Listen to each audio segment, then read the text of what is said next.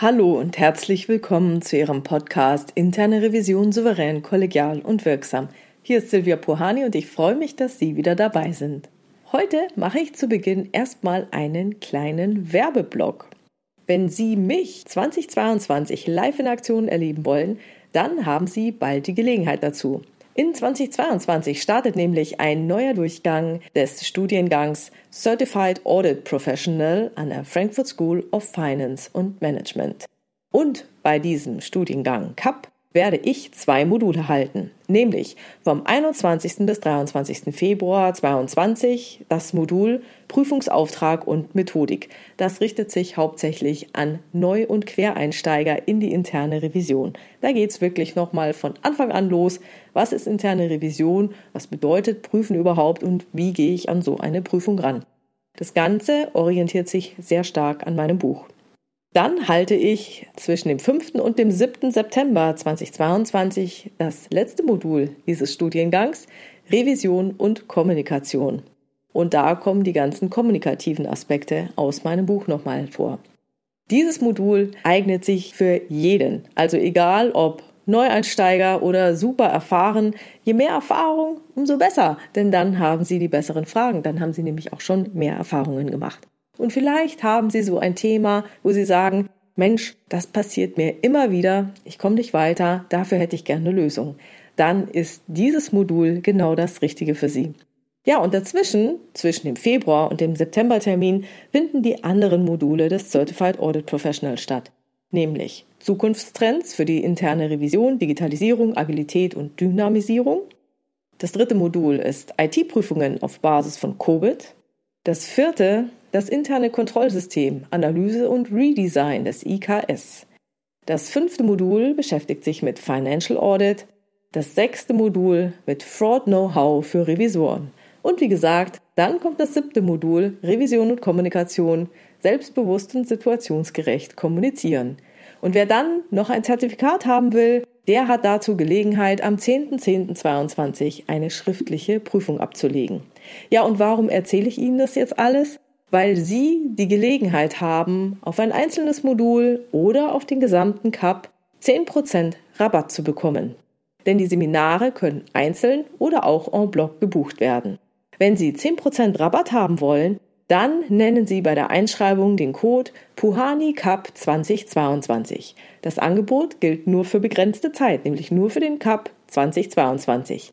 Also nochmal, 21. bis 23. Februar 2022 Prüfungsauftrag und Methodik und 5. bis 7. September 2022 Revision und Kommunikation. Ich freue mich, Sie persönlich kennenzulernen. So, jetzt geht's aber los mit dem Podcast.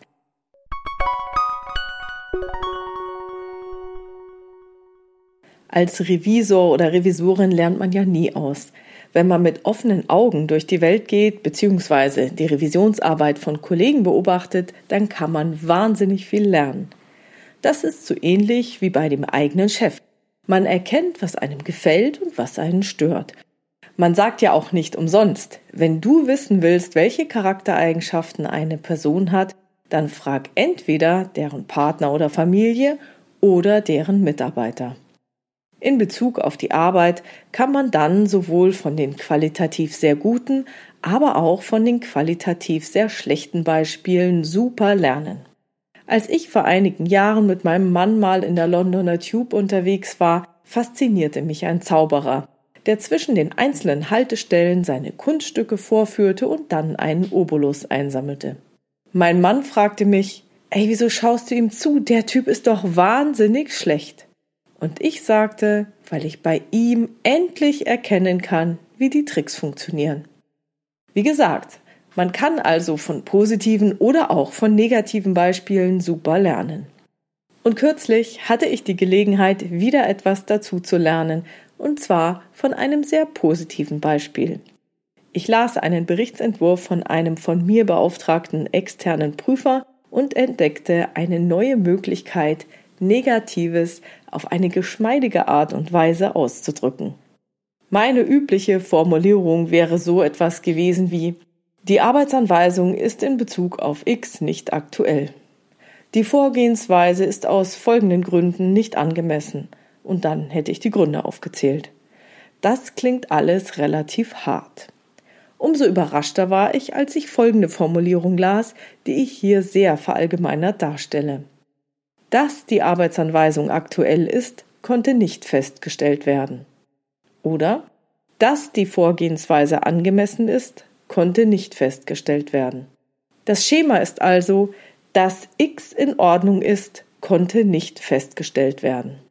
Wenn man das jetzt analysiert, dann fällt auf, dass bei diesem Schema, dass x in Ordnung ist, konnte nicht festgestellt werden, dem Leser das wünschenswerte Ziel näher gebracht wird. Und das ist erstmal gut. Es hört sich weniger hart und weniger direkt an. Der Nachteil ist, dass es sich bei der zweiten Hälfte konnte nicht festgestellt werden, um eine Passivkonstruktion handelt, aus der die jeweiligen Schwachpunkte nicht direkt hervorgehen. Das kann aber auch ein Vorteil sein, zum Beispiel wenn man aus guten Gründen Ross und Reiter nicht nennen will. Vorstellbar wäre es, wenn zum Beispiel die Ursache der Schwachstelle beim Vorstand vermutet wird, dass irgendwann mal eine Entscheidung getroffen wurde und ja, jetzt stellt sich halt heraus, die hat eben auch ein paar Nebenwirkungen. Dann ermöglicht dieses Schema mit der Passivkonstruktion, sich super elegant aus der Affäre ziehen zu können. Denn das Schema lässt offen, ob die interne Revision bzw. der Revisor selbst jetzt nicht in der Lage war, das positive Ergebnis festzustellen oder ob der Mangel sehr offensichtlich war. Die Verneinung wird in unserem Gehirn anders verarbeitet als positive Formulierungen. Das liegt daran, dass wir in vielen Belangen nicht auf der sprachlich-kognitiven Ebene denken, sondern primär in Bildern. Das ist so wie denken Sie jetzt nicht an einen rosa Elefanten. Woran denken Sie? Naja, an den rosa Elefanten. Und um nicht an den rosa Elefanten zu denken, müssen Sie aktiv an etwas anderes denken. Und genau das wird von diesem Schema ausgenutzt. Man kann das Schema auch noch verbessern, indem man es im Aktiv formuliert. Dass x in Ordnung ist, haben wir nicht festgestellt. Solch einen Satz kann man als einleitende Formulierung nutzen, zum Beispiel wenn man im Bericht Themen, also IKS und so weiter, nach und nach darstellt. Dann kann der erste Satz des dargestellten Themas genutzt werden, um schon mal den Boden zu bereiten. Sprich, der Berichtsempfänger kann erst mal lesen, wie es eigentlich sein sollte. Ich kenne nämlich auch die Variante, an dieser Stelle erst einmal die Sollanforderung zu zitieren, die geprüft wurde. Meiner Meinung nach ist so ein Zitat für den Leser ziemlich ermüdend, gerade wenn es sich um eine externe, schwerleserliche Vorschrift handelt. Denn der Leser will doch eigentlich nur wissen, ob alles in Ordnung ist oder nicht. Die konkrete Vorschrift interessiert den Leser in den meisten Fällen eher weniger. So, also nach dem einleitenden Satz, dass x in Ordnung ist, haben wir nicht festgestellt, kann darauf aufbauend gelistet werden, was alles nicht so gut war. So entsteht für den Leser erst einmal ein Bild von der zusammengefassten Soll-Situation. Dann werden die jeweiligen Abweichungen im Ist-Zustand die eben gegenüber diesem Sollzustand bestehen, nach und nach vor Augen geführt. Hier wird die Kompetenz der internen Revision korrekt geprüft zu haben nicht implizit in Frage gestellt. Diese Variante des Schemas im Aktiv eignet sich also für die weniger heiklen Prüfungsergebnisse, bei denen Ross und Reiter konkret benannt werden können und auch sollten.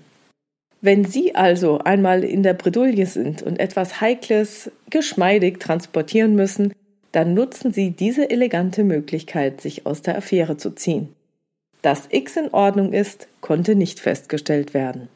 Wenn Sie Ihren Leser behutsam auf etwas hinweisen wollen und gleichzeitig Ross und Reiter benennen wollen, dann nutzen Sie die folgende Variante.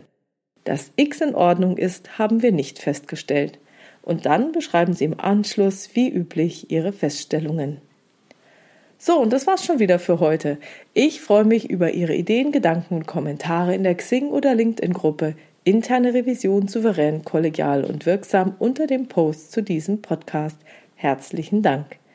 Wenn Sie eine Frage oder ein Thema haben, das Sie in diesem Podcast gerne behandelt hätten, dann schreiben Sie mir per Mail an info@puhani.com oder Sie nutzen eines der Kontaktformulare auf meiner Webpage www.puhani.com. Wie Sie wissen, gibt es dort nicht nur eine offene, sondern auch eine anonyme Variante. Und die Fragen und Themen greife ich dann gerne später auf. Wenn es Ihnen gefallen hat, dann bitte ich Sie, diesen Podcast in Ihrer Community zu teilen und vielen, vielen Dank für Ihre positiven Rückmeldungen. Die bauen mich jedes Mal wieder auf. Bleiben Sie dran und hören Sie gerne wieder rein in Ihren Podcast Interne Revision souverän, kollegial und wirksam. Mein Name ist Silvia Puhani und ich wünsche Ihnen erfolgreiche Prüfungsprozesse.